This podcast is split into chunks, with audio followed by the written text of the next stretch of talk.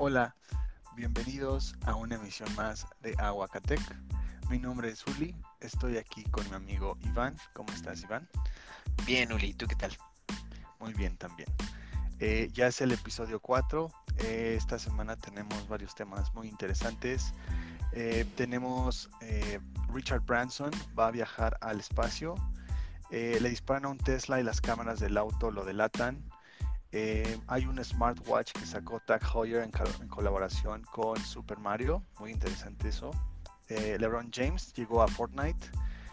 la visión que tiene Volkswagen para presentar los carros que estarán en el futuro. Eh, Android 12 eh, te podrá dejar jugar mientras esos mismos juegos se descargan. Y um, lo que lanzó Apple con una MagSafe Battery Pack, entre otros temas. Eh, bienvenidos en todos ustedes a el episodio 4. Pues Ah, tenemos la nota que el 11 de julio Virgin Galactic lanzó a Richard Branson y su tripulación al borde del espacio. Ah, ¿Qué es o quién es Virgin Galactic y quién es Richard Branson? Pues la primera es una compañía propiedad de Richard Branson y busca hacer del turismo espacial un negocio rentable. Esto quiere decir que eh, dentro de un par de años cualquier persona con el capital suficiente va a poder comprar un ticket para viajar al espacio. ¿Y quién es Richard Branson? Pues es un aventurero, emprendedor multimillonario de 70 años más o menos, dueño de la marca Virgin. algunos aquí en México lo recordarán por Virgin Mobile, pero también existe Airline, Records y entre muchas otras más. Actualmente existe una carrera, por así decirlo, entre multimillonarios, donde participan Richard Branson, Jeff Bezos y el mismo Elon Musk, para ver quién era el primero en llegar al espacio. Obviamente, pues eh, el 11 de julio Richard Branson ganó y le ganó por muy poco a Jeff Bezos, ya que él va a volar el 20 de julio de este mismo año con su empresa Blue Origin. Mientras tanto, Elon Musk fue a visitar a Richard Branson un poco antes del vuelo para felicitarlo y saludarlo en Nuevo México para presenciar todo el vuelo de Virgin Galactic. La verdad es que Richard Branson es todo un showman, entonces pues los reportes dicen que parecía un festival en el eh, Spaceport America y entre eventos de marketing y más performance, Richard Branson despegó. Alcanzó una altitud de 53.5 millas de altura que se coloca un poco por encima del límite marcado por la Federal Aviation Administration. Wow, vaya que esta lucha de, de millonarios poderosos por llegar al espacio está, está muy reñida. Eh, un simple mortal como nosotros, pues habrá que esperar a que, a que el futuro llegue a nosotros y sea más común poder ir al, espacio como estos muchachos están haciéndolo, ¿no? ¿Sabes quién sí compró boleto para viajar con Richard Branson en Virgin Galactic? El mismísimo Elon Musk. Ya tiene ahí preparado su boleto. Wow, wow, vaya que esto, esto sí es muy interesante cómo se están peleando cada quien por llegar al espacio primero. Sí, en, vez de que se enfoquen como en curar eh, alguna enfermedad o, eliminar el hambre mundial o algo así. No, los señores quieren ver quién llega primero al espacio. Pero bueno, pues es lo que hay. Muy bien, Iván. Este, bueno, pues en otros temas eh, le dispararon a un hombre que venía manejando un Tesla y las cámaras del auto delataron al agresor. Este, esto fue en Sacramento, California, el pasado 29 de junio. El propietario del Model Y se llama Razvan Glavan. Y lo que pasó fue que, eh, pues literalmente una persona llegó con un carro al lado, eh, le empezó a disparar. Eh, se hizo viral, de hecho, por un video de TikTok eh, y así las autoridades de California lograron dar con la identidad de, y la ubicación de este responsable, eh, pues los sensores incluso captaron el número de las placas. Eh, esto es algo muy, muy interesante porque qué tan inteligentes ya son los carros, ¿no? Así es, digo, no, no sé si el mismo Tesla detectó que estaba siendo atacado, pero pues está súper bien que, cuentes con el sistema de cámaras que aparte de que te ayudan para el, manejo normal, como lo hace la configuración del Tesla, pues también puedas grabar eh, los incidentes que te puedan ocurrir y te puedan servir como pruebas en, una demanda legal. Yo leí que este señor eh, va a enfrentar cargos por vandalismo, eh, asalto con arma mortal y arrojar sustancias a un vehículo. Y que aparte de eso ya se habían reportado otros seis incidentes similares en la zona. Creo que eh, pues, este señor está, está loco. Sí, cómo no. Este fue en José Eliseo Capacho Villa, perdón, Capacho Bonilla, de 42 años, fue encontrado durmiendo en el mismo Nissan Rogue que conducía al momento del tiroteo. Eh, los oficiales de California catearon eh, esta SUV y encontraron dos artilugios eh, caseros utilizados para disparar proyectiles y casi una docena de piedras en forma de bolas redondas. Entonces vaya que este hombre sí se está tomando el Warzone muy en serio, ¿no? Pero bueno, qué bueno que pudieron hallar al, al responsable y pues vaya, este, yo ya quiero un Tesla para sentirme más seguro. ok, muy bien. Eh, ¿Qué más tenemos, Uli? Bueno, pues este, la empresa suiza de relojes Tag Heuer eh, hizo una colaboración con Super Mario, es decir, con Nintendo, para crear un smartwatch eh, con temáticas de Super Mario. Este reloj está evaluado en 2.150 dólares. Son piezas eh, limitadas. El smartwatch en realidad va a trabajar con el sistema Tag Heuer Connect, que es como que un smartwatch que va muy conectado a tu, a tu teléfono para las notificaciones. Eh, se dice que también por diferentes eh, metas que tú cumplas en cuanto a fitness, este, van a aparecer varios soniditos y varias temáticas de Super Mario en el reloj. Eh, estará a la venta en la tienda en línea de, de Tag Heuer y en tiendas físicas alrededor del mundo. Eh, pero vaya que este se ve impresionante, pero pues ya con el precio uno, uno, ya no le dan ganas de comprarlo, la verdad. No es lo más eh, bonito en cuanto a relojes inteligentes, pero eh, pues sí llama la atención por ser Mario, aunque pues creo que nada más los, los verdaderos fans eh, van a morirse por tener uno, ya que solo son 200 unidades en todo el mundo. Y también pues las personas pudientes, claro está. Sí, los verdaderos fans pudientes es el punto. Pero pues sí, se, se, ve muy bonito.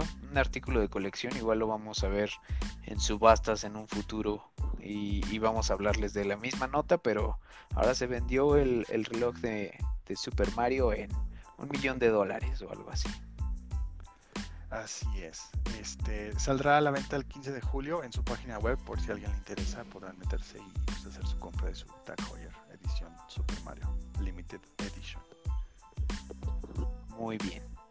Y bueno, pues en otras notas, eh, llegó LeBron James a Fortnite. Se une a una serie de ídolos que tiene este videojuego.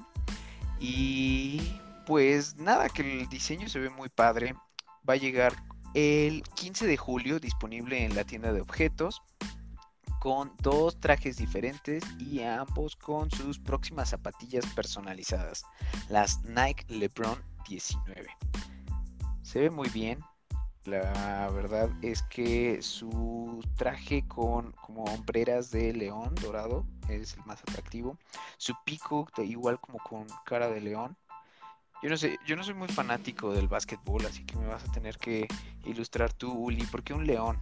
¿Qué, tiene que ver LeBron con un león? Eh, eso es porque LeBron siempre se ha sentido como que el, rey de la jungla. Em, entonces, em, por ser el el King James, como le llaman en Estados Unidos. Es por eso que adoptó a este, a este león. Yo sí soy muy fan, especialmente de los Lakers, y sí me, me, entusiasma que, que, esté LeBron James en, en, el videojuego. Ok, pues a ver si, si te si te mochas con, un regalito para mis, mis hijos de Fortnite. Claro que sí, vas a ver que sí, para que tengan a LeBron James. Bien, y en la siguiente nota, Volkswagen presentó una estrategia comercial llamada New Auto. ¿En qué consiste? Pues eh, consiste en crear una plataforma compartida de tecnología entre todas las marcas y pues está algo ahí confuso. Eh, van a pretenden vender como, como más servicios de actualizaciones y, descargas de aplicaciones entre bueno para los vehículos que tienen. ¿Tú qué opinas de esto, Uli? Eh, bueno, em, para empezar, si no han visto el video, se ve demasiado futurista y los carros, a mi parecer, se ven demasiado em, sin chiste, por así decirlo, se ven demasiado cotidianos ya para que en el 2030, en un lapso de 2030-2040, los carros se parezcan tanto unos a otros. Em, me parece muy bien lo que se viene al futuro, pero sí me gustaría que Volkswagen también se enfoque mucho en, los diseños de los carros para que para que nuestro futuro no parezca tan tan aburrido, porque he visto, digo, a excepción de Tesla, pero otro tipo de carros eléctricos o híbridos se ven demasiado aburridos, no te, no te llaman la atención, no te atrapan. Entonces, me gusta la iniciativa y esta, esta estrategia que tiene Volkswagen, pero eh, sí quiero que, el diseño en cuanto a la automotriz vaya avanzando como está avanzando los, los carros eléctricos para, para, un futuro. Que por cierto, si no han visto el video, se los dejamos en, en nuestro Twitter, aguacatec-mx, ahí podrán verlo. Así es, no olviden darnos follow en, en Twitter, constantemente estamos subiendo notas y, y opiniones sobre tecnología. Y Oye, Uli, ¿para cuándo piensan tener listo este plan de New Auto? Pues dicen que para el 2030 y la mayor parte para 2040. Muy bien, pues, pues habrá que esperar, digo. En cuanto a lo que comentas de diseño de auto, eh, concuerdo contigo. Y Volkswagen no, en la última década no ha sido conocido por presentar los diseños más innovadores. De hecho, como que están estancados en un diseño de líneas rectas que no son feos, pero tampoco son bonitos y no eh, proponen nada nuevo en diseño, no te emocionan. Habrá que esperar a ver eh, cómo se va transformando y, en qué va a cambiar la, industria automotriz. Sí, totalmente, totalmente de acuerdo. Este, también acaba de salir una nueva noticia eh, de Android 12 que se supone que te dejará jugar mientras los juegos se descargan. ¿Qué tenemos acerca de esto, Iván? Pues bien, para Android 12 aún nos faltan algunos meses para que llegue oficialmente eh, al mercado, pero como parte del desarrollo Google anunció eh, esta nueva característica para mejorar la experiencia de los gamers. Entonces, digamos que tú vas a la Play Store y eh, descargas un juego muy pesado y pues no quieres esperar a que se termine de descargar el complemento de 10 gigas que, tiene el juego. Entonces se va a abrir como una opción para que tú puedas empezar a jugar inmediatamente, aunque no se esté inmediatamente mientras la descarga está en proceso. Y, algo así tiene eh, Xbox eh, con el Game Pass. Eh, tú descargas un juego, obviamente los juegos de consola son mucho más pesados que los juegos de celular y en lo que se descargan las cincuenta y tantas gigas de tu juego, pues puedes entrar como una versión, digámosle demo, aunque no es demo precisamente, pero empiezas a jugar y ya solo te llega la notificación de eh, el juego está listo para, para jugarse en su versión completa y ya cambias a la versión completa y puedes jugar. Algo así supongo que es lo que van a hacer con Android 12. Eh, una característica muy buena para todos aquellos que les encanta juegos en celular. Eh, yo personalmente, pues, la neta no juego en mi celular. No, no, la considero útil. Pues también hay muchos jugadores ahí que, son mobile gamers. Em, es algo muy, muy bueno porque creo que Android en cuanto al gaming también está un poco rezagado. Recordemos que Apple sacó Apple Arcade Xbox sacó el Project xCloud para poder jugar juegos desde la nube en tus teléfonos eh, o dispositivos móviles. Eh, y ahora que Android esté haciendo esto, eh, pues es una gran iniciativa y va a tener grandes beneficios para la competencia en cuanto al gaming móvil se refiere. Sí, la verdad es que Google se vio muy afectado por el ah, proyecto fallido de Google Stadia. no sé si ya está cancelado como tal, pero no, no han cumplido con todo lo que prometieron y lo que iba a hacer. Entonces, pues qué bueno que le están echando ganas otra vez al, gaming, aunque sea directo con Android. En otras noticias, eh, esta está un poco compleja, lo, voy a decir así como va. La OMS emite primeras recomendaciones para la edición genética en humanos, pero quiero hacer ahí una, una aclaración. Hace un par de años, eh, bueno, varios años, en 2012, eh, se descubrió, desarrolló una tecnología llamada CRISPR, con la que se permite alterar la secuencia genética y o el código de, ADN de los humanos. Esto fue realizado por la científica Jennifer Doudna y Emmanuel Charpentier. Eh, ellas el año pasado, si no me equivoco, ganaron un premio Nobel por, este descubrimiento y pues lo más importante y lo que quiero resaltar aquí es que esta tecnología específicamente eh, se puede usar para, hacer mejoras genéticas a la humanidad. Eh, la gente que, tiene el dinero y el alcance económico puede ir a la empresa CRISPR, fundada por eh, Emmanuel Charpentier, y paga para que se haga una inseminación artificial en una mujer, pero con, toda la genética eh, editada, por así decirlo. Entonces, estamos frente a un posible desarrollo y diferenciación de una raza superior humana. ¿Me explico? Eh, eh, eh, es un tema muy complejo. Uli, ¿cuáles, son las recomendaciones que nos da la OMS? Bueno, la OMS indica que se utilice como una herramienta de salud pública segura, eficaz y sobre todo pues ética para el beneficio de, toda la población. porque pues ok, esto sí es para la seguridad y el beneficio de curar enfermedades genéticas como hacerte inmune de alguna gripa o, hacerte inmune al cáncer incluso, ¿no?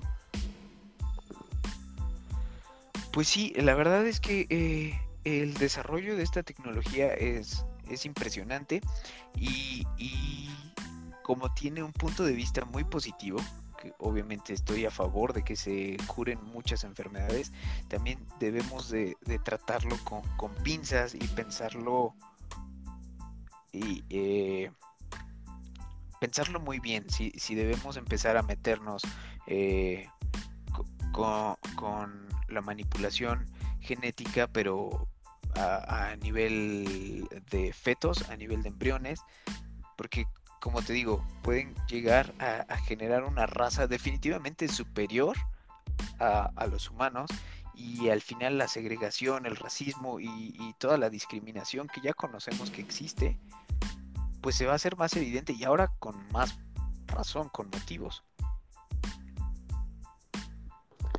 Sí, no, claro, es, es muy importante que, que dejen muy, muy bien estipulado que que esto tiene que ser estrictamente con fines éticos, eh, porque si podemos traer eh, algo, algo que no queremos. Es decir, por ejemplo, yo encontré un artículo que en 2018 un científico chino eh, dijo que había conseguido modificar genéticamente a dos bebecitas gemelas.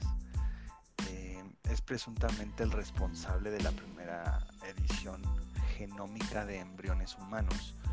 Em, y con severas críticas y controversias éticas y legales, todo esto lo llevó a ser condenado a tres años de prisión por precisamente práctica médica ilegal. Sí, e, está para pensarse y en el momento en el que vivimos actualmente, la etapa eh, de nuestra historia, la época, pues no está para tomarse a la ligera y que los gobiernos rápidamente actúen. Digo, eh, esto fue descubierto y establecido en 2012, eh, van nueve años para acá y, y te apuesto que dentro de un par de años más vamos a tener una clínica en Ciudad de México con acceso eh, a todas las familias pudientes de Ciudad de México.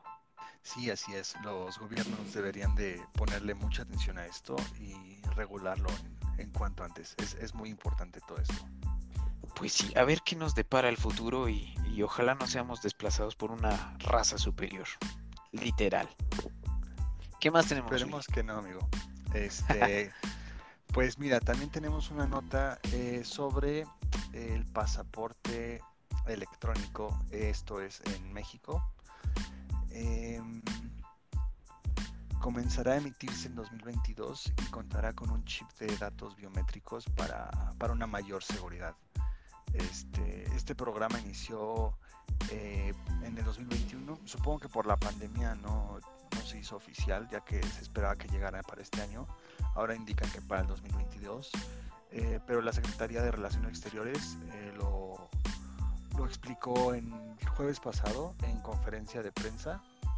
Em, no dieron mucho lujo de detalle, solo indicaron que esto se espera para, para el próximo año em, y que podrá emitirse a partir del 15 de septiembre en ocho de las oficinas consulares de México y en el exterior y en algunas oficinas de la Secretaría de Relaciones Exteriores en la Ciudad de México, según esta conferencia de prensa.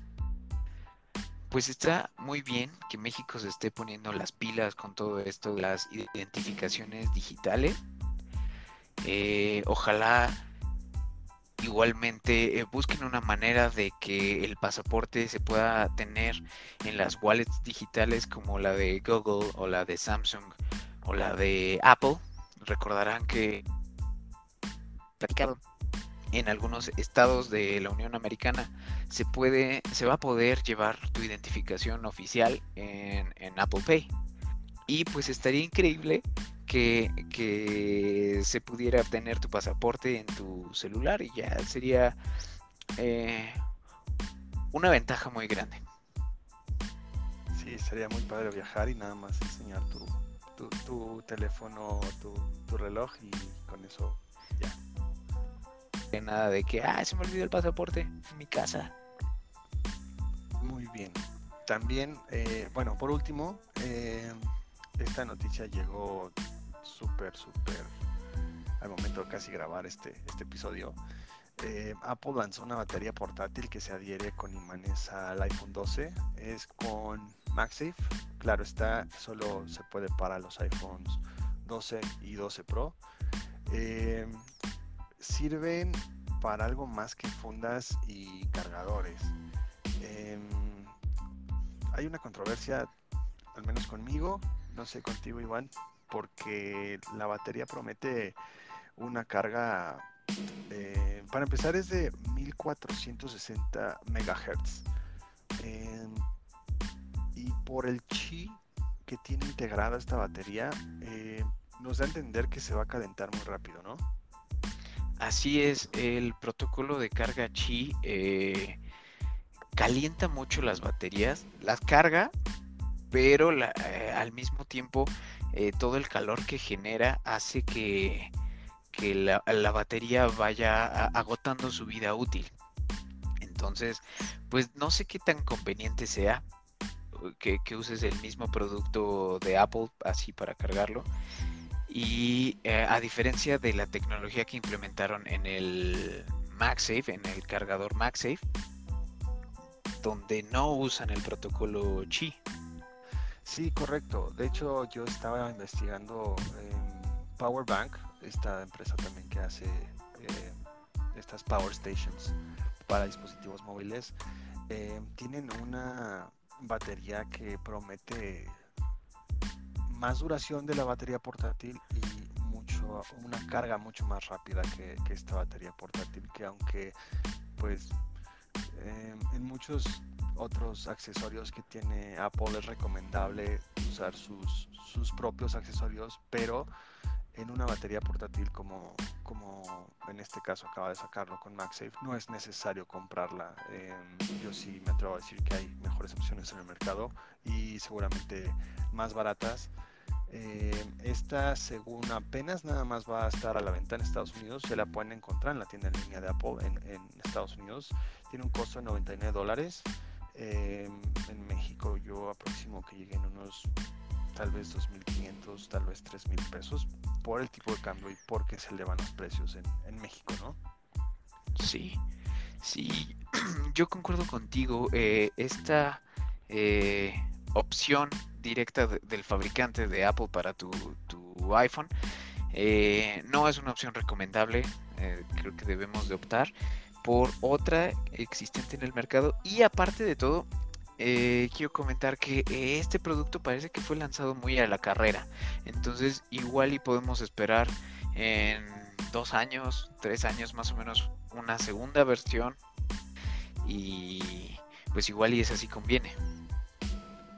Sí, correcto, totalmente de acuerdo. Pero pues bueno, también hay que esperar a que salgan varias reseñas, eh, también que ya esté en México para poderla para poderla probar eh, y ver qué tal qué tal funcionan los iPhone. Sí, vamos a tener que, hacer el sacrificio y comprarnos otro producto de Apple. A ver qué tal sale. bueno, pues eso ha sido todo por esta semana, amigos. Eh, les recordamos que vayan y nos den follow en nuestro Twitter, que es aguacatec-mx. Muchas gracias a todos por, por todo el apoyo que nos han brindado, eh, por todo su feedback que nos han dado para hacer de, este podcast aún mejor. Eh, y pues nada, nos estamos escuchando la próxima semana. Así es, nos escuchamos la próxima semana. Bye.